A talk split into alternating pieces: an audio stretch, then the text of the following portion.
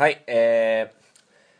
ー、緊急事態宣言が、あこの、僕の配信してる新潟県では解かれまして、まあ割と土日も人が出回ってるような感じになってまいりました。まあまあマスクをしてるね、人も大勢いますけど、まあちょっとね、こう、緩みがこう、あるんじゃないかなと、ね、第2波があるんじゃないかなとね、こう、心配ですけど、まあ僕はですね、まあ主に出かけるってなると、サッカーしに行くぐらいなんで、えーサッカーしに行くんですけど、サッカーはまだできなくって、土日もっぱら、えー YouTube でね、こう、えー、音じゃさんのね、バイオハザード RE2、RE3 とか見て、ね、楽しんでる感じでございます。はい、えー、今回は、えー、どんな話しようかなと思って、まあちょっと、私、本マッチのお仕事の話を少し、えーしていきたいなと思っております。それでは、ハンクララジオ、スタート。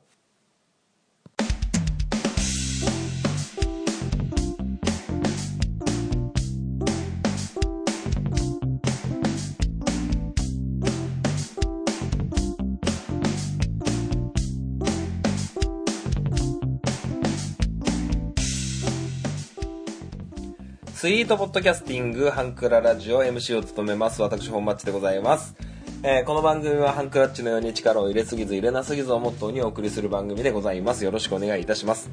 はいえー ちょっとね早口で言った言ってみたりなんかしてつってね。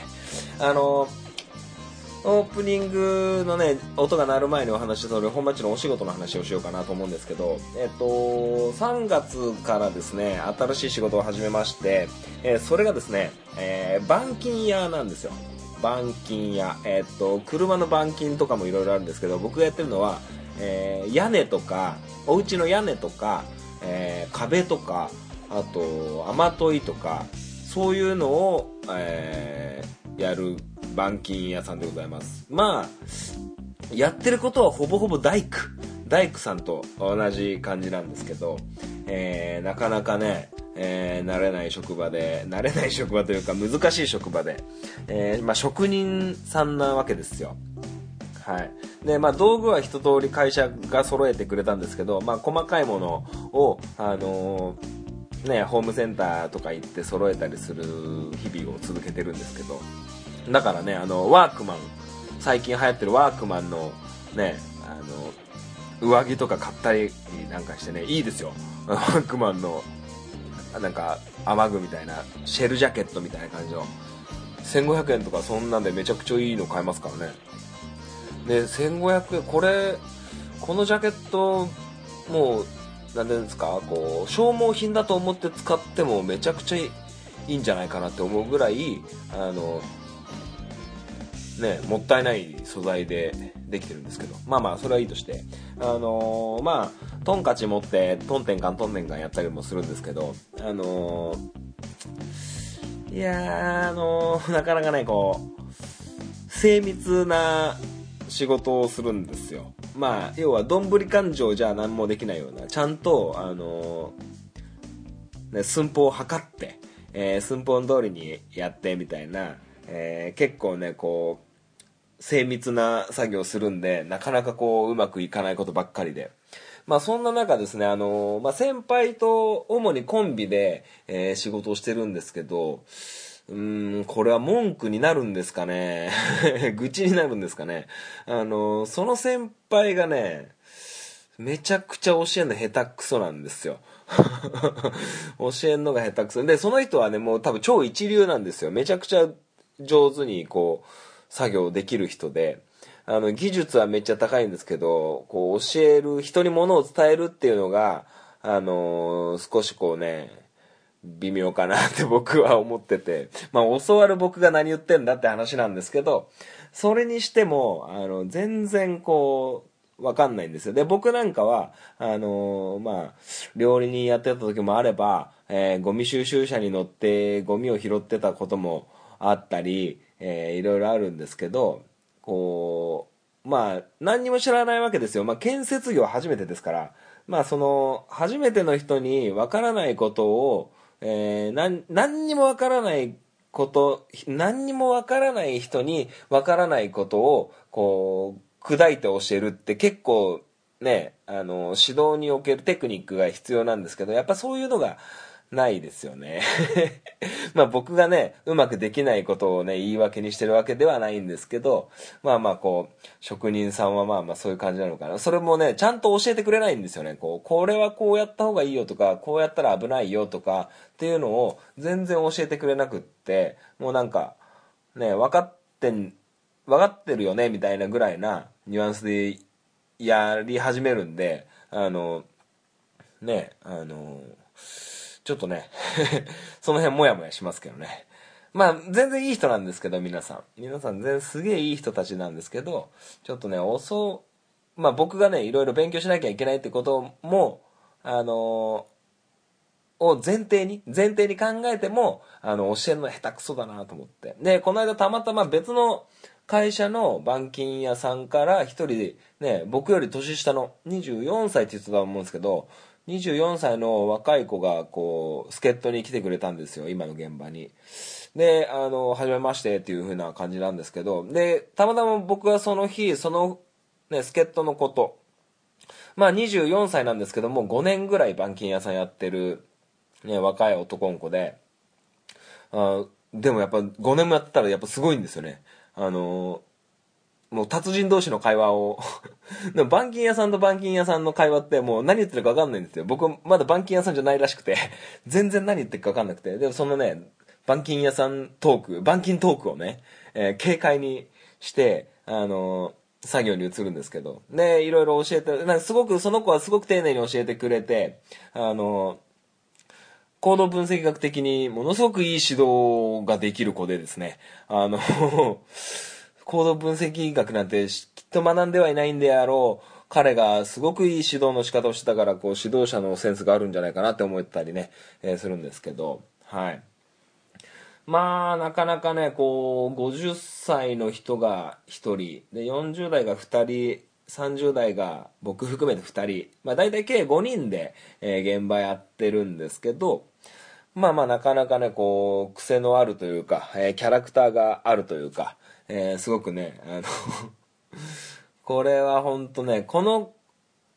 あの、僕の会社の仲間たちをラジオで紹介して笑いを取れるぐらい僕もトークスキルを上げていきたいんですけど、非常にね、あの、癖のあるというか、はい、人がいるんですよ。まあまあ一人はこう、まあ、あのー、40、多分7、8ぐらいなんですけど、まだご結婚もされてなくって、えー、一軒家に一人で、平屋の一軒家に住んでって、あのー、携帯電話持っていない、運転免許も持っていない、えー、っていう感じの人です。えー、このゴールデンウィークのね、あのーあの、自粛中の時はずっとテレビゲームをしてたみたいなね、そんなね、あの感じの人なんですけど、まあ見た目は結構ね、ボテッとした感じの 体格であの、なんて言うんですかね、えー、人間が好きな妖怪みたいな 人間と一緒にいたい妖怪みたいな人で はい、小鳥とか肩に乗っちゃう。ただ、人間はその人のこと嫌いみたいな。まあ見た目ですげえ損してるような人なんですけど、その人がね、もう、別の人からもういじられまくって遊ばれまくってて、それを見てるのがちょっとね、楽しいんですけど、だから僕はまだね、下っ端のペーペーすぎて、その人のことをね、ちょっとね、えー、いじったりね、こう、ね、することがちょっとできなくって、早くできるようになりたいなって思ってるわけでございます。はい。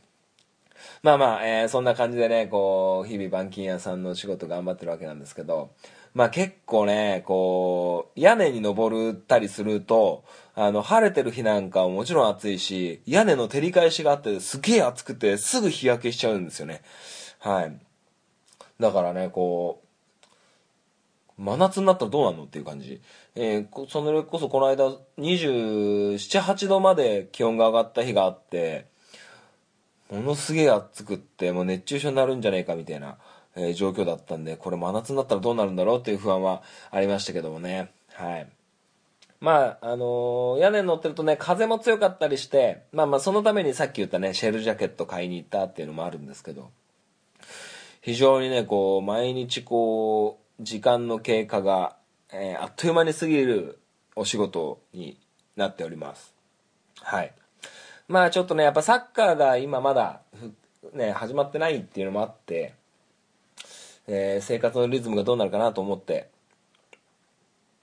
えー、まあまあまだわかんないんですけど、まあまあそんな感じでね、えー、本町は元気にやっておりますということで、やっております ということで、はい。ではね、あのー、再三、再三というか、先々週ぐらいから、えと、本町 FC の新企画、えー、始めていきたいなと思います。それでは、CM です。ちは、ゆるりんこパーソナリティのなおです。しょうこです。この番組は日常に起きたこと仕事のこと楽しかったこと悲しかったことをゆるりんこと話すポッドキャスト番組です。毎週木曜22時配信中。ふわふわゆるりとした番組をお探しのあなたにぴったり。番組はゆるりんこで検索。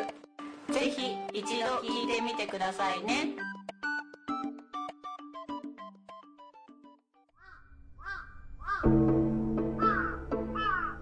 壊れたラジオのつまみを回すと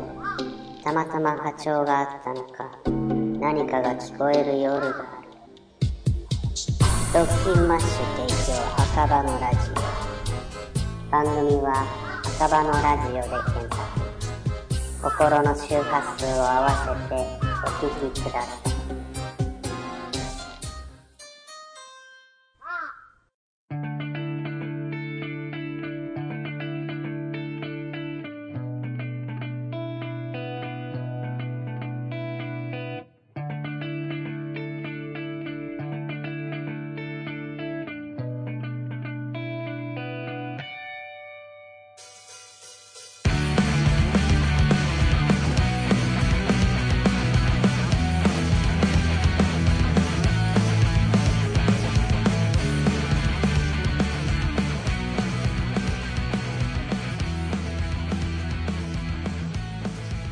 本町 FC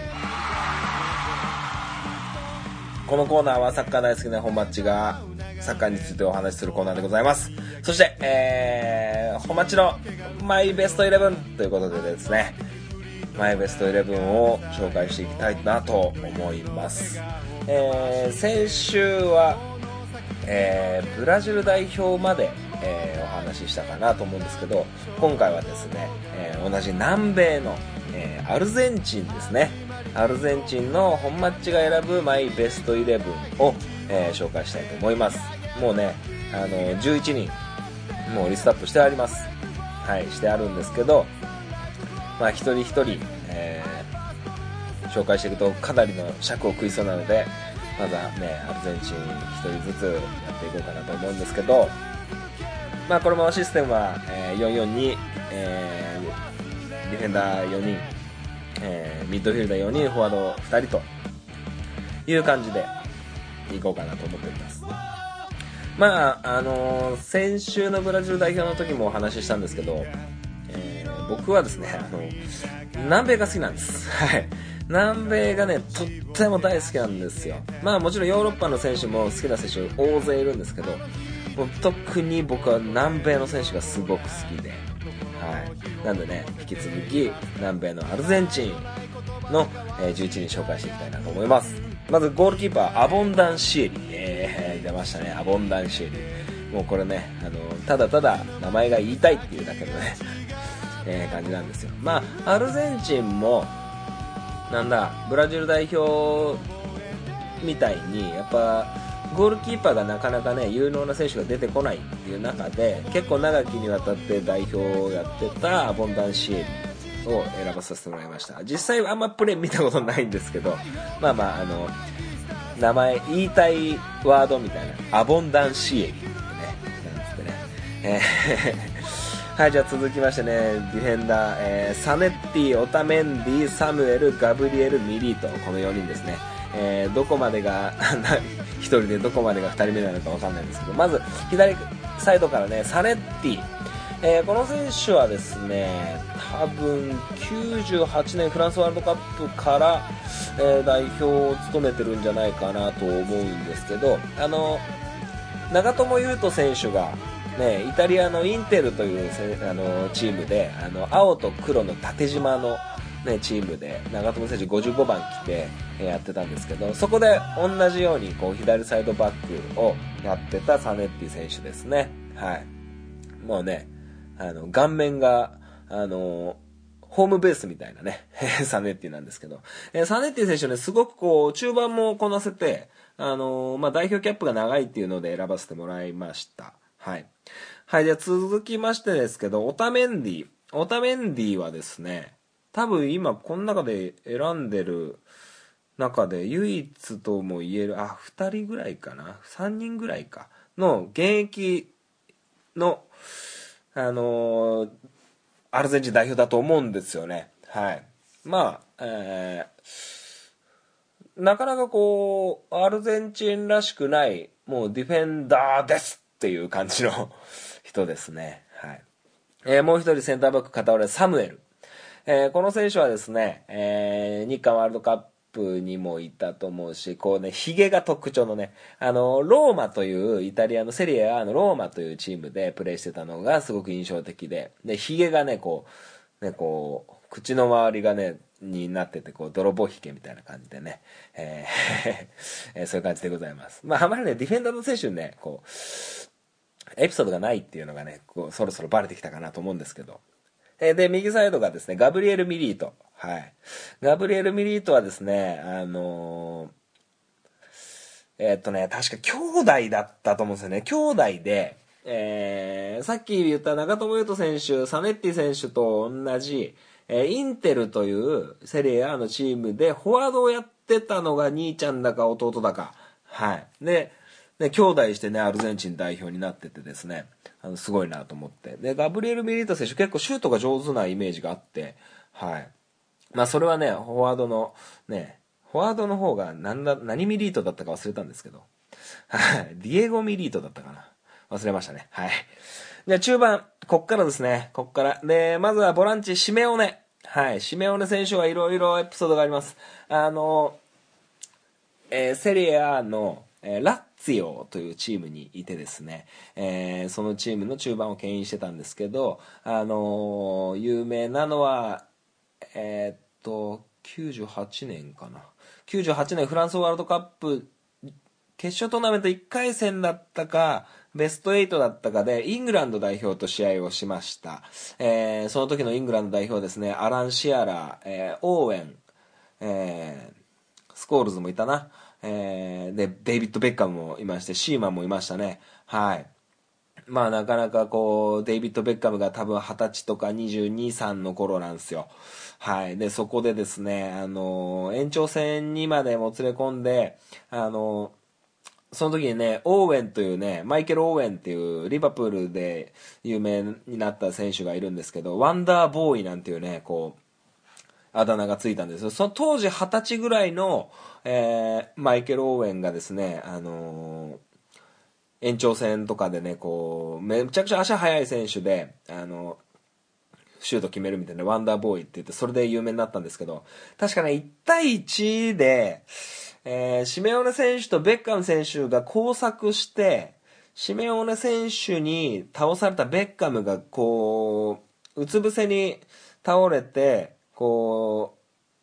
う、ファールになったんですけど、その後、その、ベッカム選手が、その、倒された、ね、自分を倒したシメオネ選手に、こう、うつ伏せのまんま、あ足をこうね、こう、膝をこう、ぐっと曲げるような形で、あの、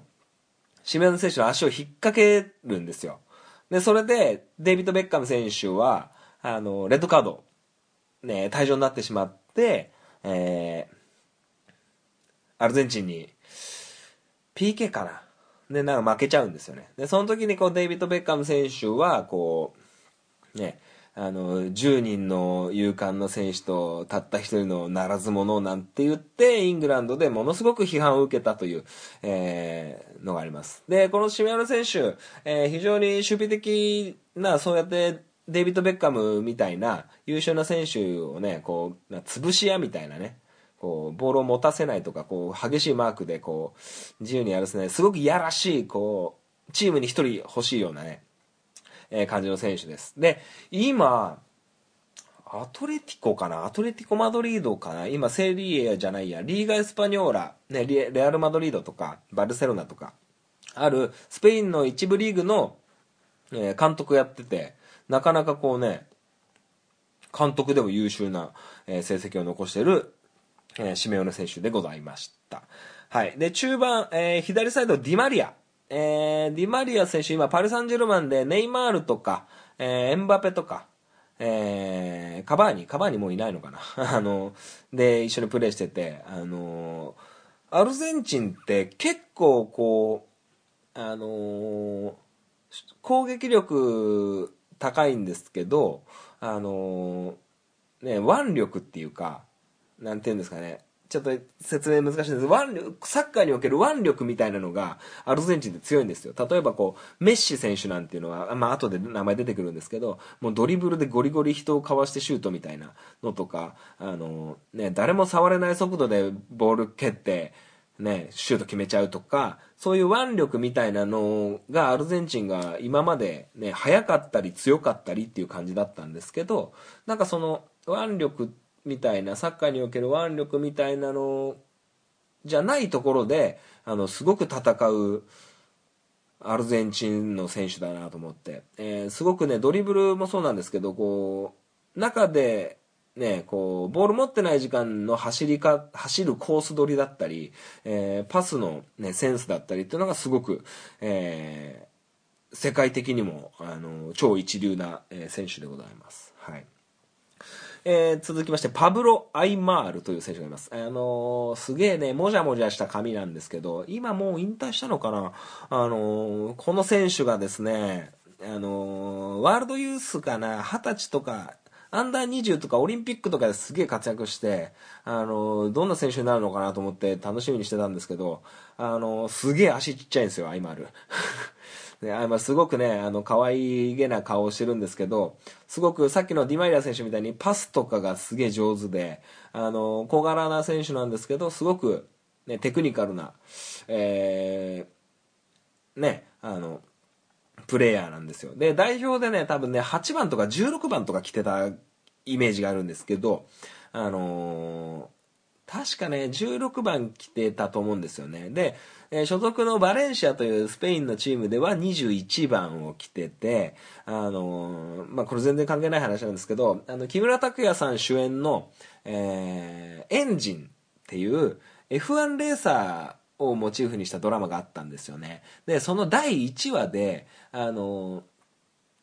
木村拓哉さんがね、寝巻きとしてね、そのバレンシアの IMR の背番号をつけた、えーユニフォームを着て、朝起きるっていうシーンがあったのを思い出しましたけどね。はい、余談でしたね。はい。で、僕がアルゼンチンの中でものすごく大好きな選手は、ファン・セバスチャン・ベーロンですね。あの、この選手はですね、あの、さっきのシメオネと同じようにラッツィオっていうところでプレーしたり、えーパルマという、ね、パルマハムなんていうイタリアでは有名ですよね。えーパルマっていう中田秀俊選手がね、着てたあの黄色と青のしましまの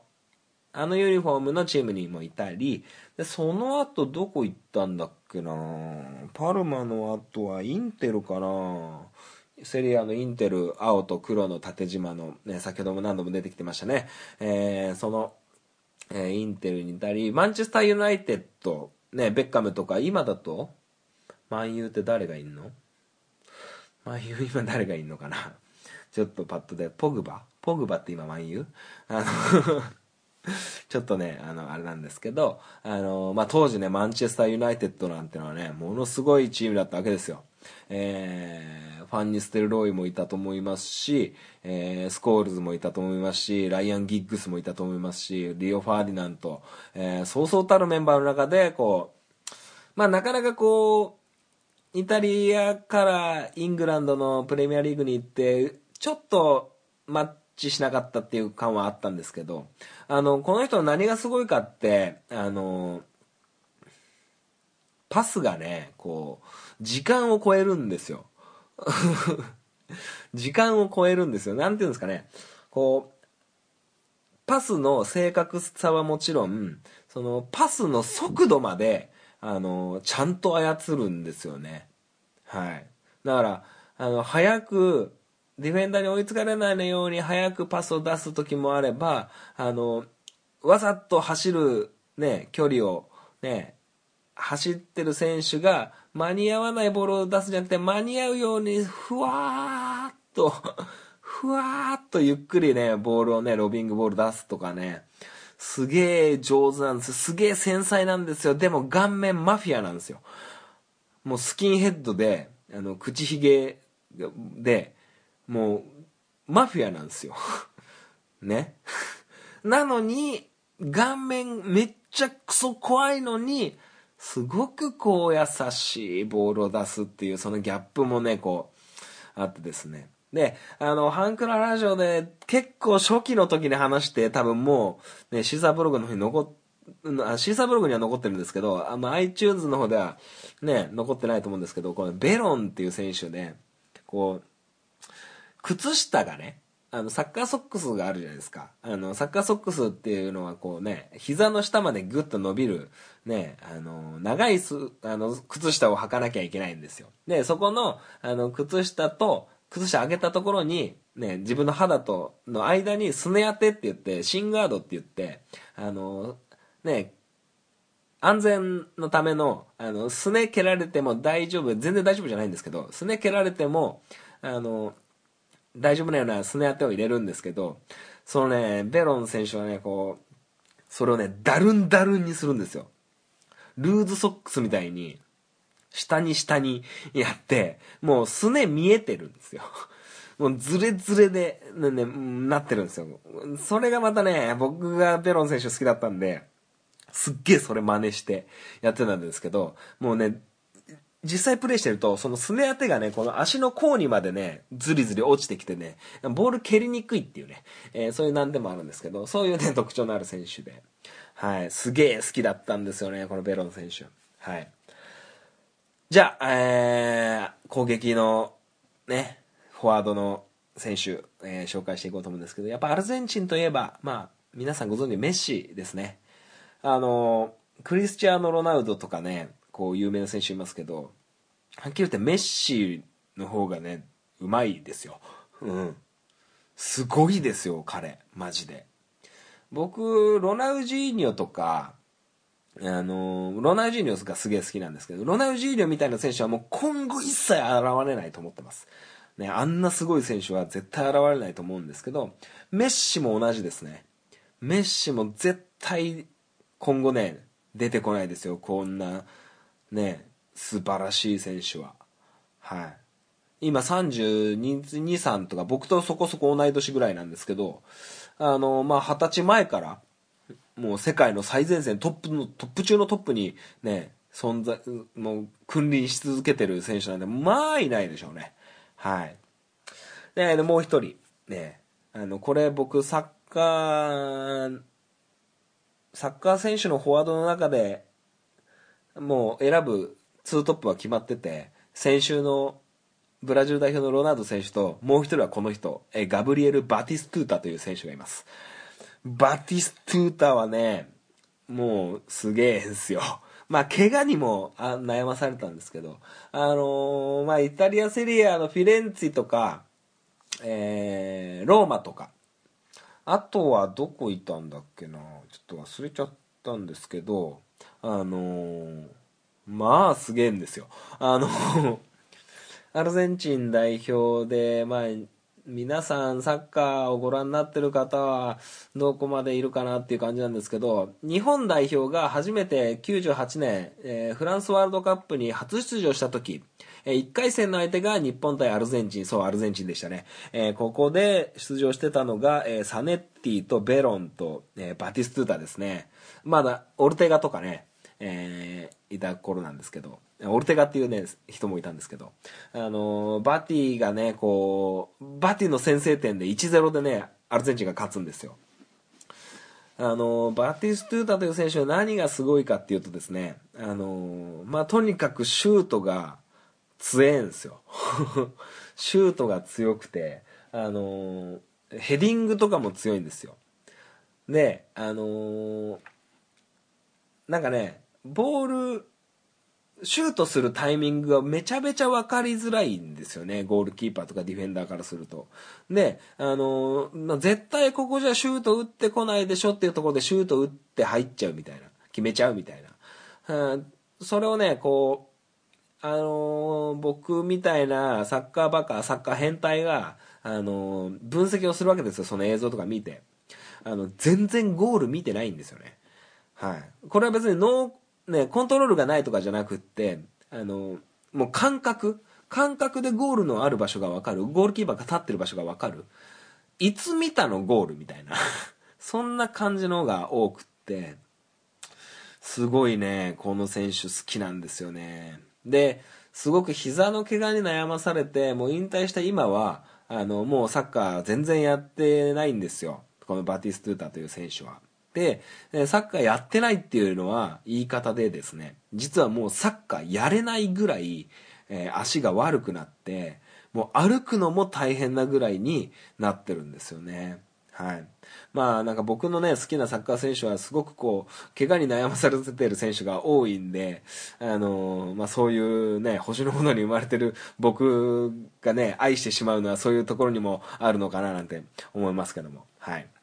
はい、まあこんな感じで、はい、アルゼンチンの11人、えー最初から振り返りますと、えーゴールキーパーアボンダンシエリ、えーフォーバック左からサネッティ、オタメンディ、サムエル、ガブリエル・ミリト、えーボランチはシメオネ、えー左サイドにディマリア、右サイドにアイマール、トップ下ベロン、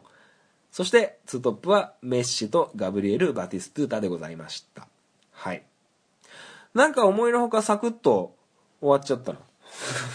サクッと終わっちゃったな。まあ、20分ぐらい喋ってるんですけど。まあちょっとじゃあ変化球いきましょうか。変化球。あのー僕のね、あのえー僕演技、ドラマ見るのが好きなんで、え、この女優さんの演技好き、僕の好きな演技する女優ベストイレブン。はい。えーっとですね、えーゴールキーパーはね、小林聡美さんですね。あのーもう、重鎮ですから。はい。あの三谷幸喜の元奥さんですね。この人すごい好きなんですよ。で、左サイド、え左サイドバックから、えー木南遥さん、えセンターバックは常盤貴子さんと深津絵里さんですね。で、右サイドバックに二階堂ふみさん。はい。で、ボランチは、え内田有紀。えー左サイドに戸田恵梨香、右サイドに橋本愛、そしてトップ下は大竹しのぶ。はい、これですね。はい。この中盤は熱いですよ。この中盤は、あ、高畑敦子を入れてなかったな、忘れてたな。まあ、リザーブですね。高畑敦子がリザーブにしといてですね。ねツートップは、三島ひかりさんと長澤まさみさんですね。はい。まあ、こんな感じでね、えー遊んでたりもしますけどもね。はい。まあ、時は高子と深津絵里さんはね、カバチタレっていうね、ドラマのね、ドラマでコンビしてたりとか。えー木南晴子さんはもう、無条件で好きです。はい。で、二階堂ふみさんはね、何だったっけな、悪の経典だったかな、そこがすごく良かったのと、ね、橋本愛さんがね、何だったかな、つなぐだったかな。つなぐっていう松坂桃李さんの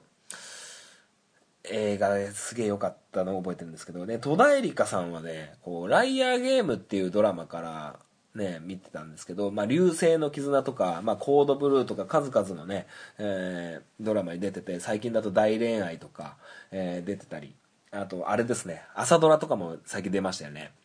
まあ、すごく、あれなんですけど。で、満島ひかりさん、僕ね、あのーこんなことをどの目線で言ってんじゃって話なんですけど、全然タイプじゃないんですけど、この人めっちゃ好きなんですよ。なんか、あのードラマの名前全く忘れちゃったんですけど、あのうんとね、瑛太、瑛太さんだったかなと、香川俊介さんとかが出てたなんかね、ドラマがあって、それがすごく良かったのと、あとね、あの、えーっと、あの人、桜歌ってる人、森山直太朗さんが主題歌歌ってるドラマで、えーと、妻夫木聡さん、瑛太さん、えー満島ひかりさん、江本佑さん、長澤まさみさん、蒼井優さんが出てるドラマで、あの、水島ひかりさんがですね、こう、不倫をしてるんですよね。まあ、そのと、まあ、その感じの、あの、うん、あの、演技がね、マジですげえ良かったんですよね。はい。まあ、そんな感じでね、この演技好きっていうね、えー 女優ベストイレブンなんてのもね、えーお話しさせてもらいましたけども、はい。こんな感じでね、いろんなベストイレブン、作っておりますので、お楽しみしていただけたらなと思いますし、えーリスナーの方からも、まあ、ベストイレブン、だいぶ難しいですよ。11個選ぶって。む、だいぶ難しいですけど、もしね、こう、選んでみたらどうかななんて思いますし、えー本マッチのこんなベストイレブンどうなの？えー好きなカップラーメンでも何でもいいですし、まあそういうね、あの、全然サッカーからかけ離れて、あの、好きな野球選手ベストイレブンでもいいですしね。はい。まあ、そんな感じで、えーいろんなベストイレブンを考えていきたいなと思っていますから、えーぜひ、えーリスナーの方にもこうこのコーナーをね育てていただいて、えー欲しいなと思いますそれでは本町 FC 試合終了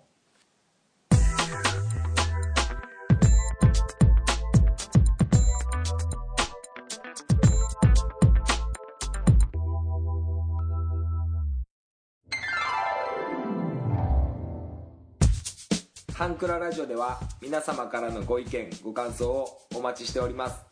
メールアドレスはハンクラ .h2u.gmail.com です。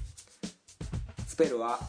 hankura.h2u です。H2U の2は数字の2です。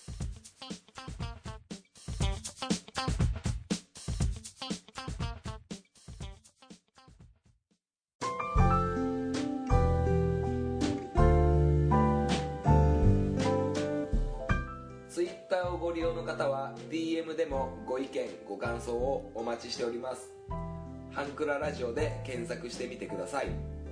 ハッシュタグハンクララジオでのツイートもお待ちしております。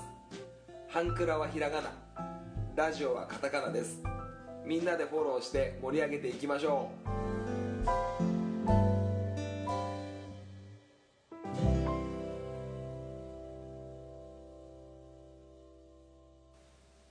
はい、エンディングでございます。最後までお聞きいただきありがとうございました。えーこの番組では皆様からのメールをお待ちしております。えー、Twitter の DM や、えー Gmail からお待ちしております。はい、えー、なんかよう数えてみたらですね、あの、これで198号。ね、もう200になりますね。まあ、たびたびこう、お休みをさせてもらってたりするんで、ちょっとピンときてないんですけど、200号までもうあとこれ含めたらあと3これ含めると3個。ね3週ですね。何かやりましょうか。何しましょうか。ね全然考えてないんですけど。はい。ね。えあとそうですね。その200号の頃にきっとゆるりんこが ね、最終回を迎えてるかなと思うんでね、CM が使えなくなっちゃうんでね、はい。あの、この番組で CM 流してほしいぞっていう人はね、あの、なんか連絡もらったらね、うまいことね、いかようにも、えーしますのでね、はい。まあ、ね、マスクが最近出回ってきてますね、だいぶ。飽和状態になってるというか。うん。まあまあ値段がだいぶ高いのは高いまんまなんですけど、なんかもうちょっとね、こう、収束に向けてこう、カウントダウンが始まってるのかななんていうふうに思ってるんですけども、それもまた気の緩みでございますかね。非常にこう、微妙な時間帯というか、ね。えーまあまあ、まだ我慢、えーステイホームということでね。はい。ね。そんな感じでございますよ。うん。まあ、6月にね、本当は、ね、結婚式をしてるはずだったんですけど、それも10月に、えーなったので、まあ、また準備がね、始まるかなと思うんですけど、はい。そんな感じでございますよ。はい。なので、えー今週はこの辺でお別れしたいなと思います。それではまたお会いいたしましょう。さよなら。バイバイ。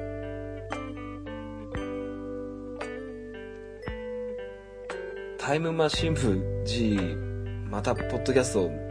なりましたね。めちゃ嬉しい。